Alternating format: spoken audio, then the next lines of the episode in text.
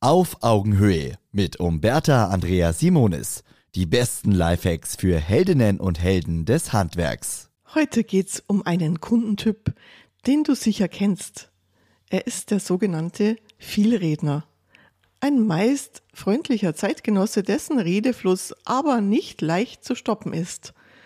Du aber bist ja schließlich zum Arbeiten beim Kunden und schon mächtig unter Zeitdruck.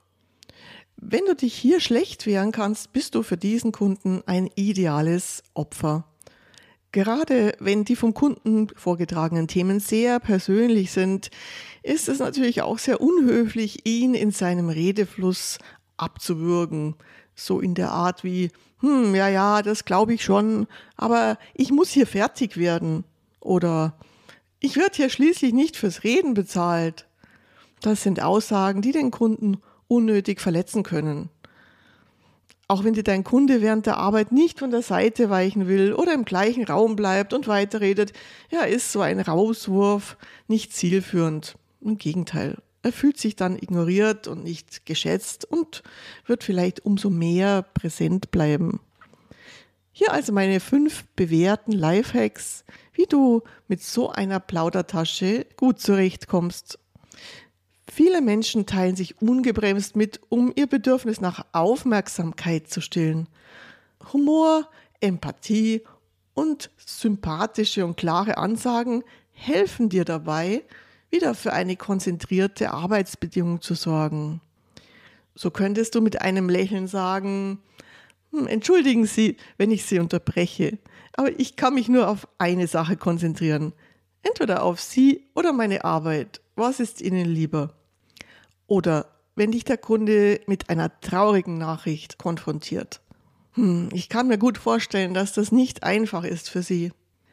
Ich arbeite jetzt konzentriert bis 16 Uhr und dann schauen wir uns alles in Ruhe an. Ist es in Ordnung? Setz in wertschätzender Art nötige Grenzen. Ich habe bei Ihnen für die Reparatur eine Stunde Zeit und dann wartet auch schon mein nächster Kunde. Also ich lege jetzt mal los. Ich sage Ihnen sofort Bescheid, wenn ich fertig bin. Lass dich durch die oft vertrauliche Art des Vielredners nicht dazu hinreißen, selbst interner aus deinem Betrieb oder allzu Persönliches auszuplaudern. Bleib also immer neutral und loyal in deinen Aussagen.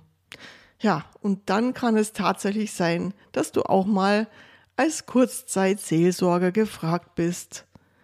Bleib also dann authentisch in deinen Gefühlen und nimm in deiner Art Anteil an der Befindlichkeit des Kunden. Das bestätigt ihn und er fühlt sich so angenommen und dann kannst du zügig und in Ruhe weiterarbeiten. Auf Augenhöhe ein Podcast von Umberta Andrea Simonis, Simonis Servicekultur und Holzmann Medien. Eine neue Folge hört ihr immer montags, überall, wo es Podcasts gibt.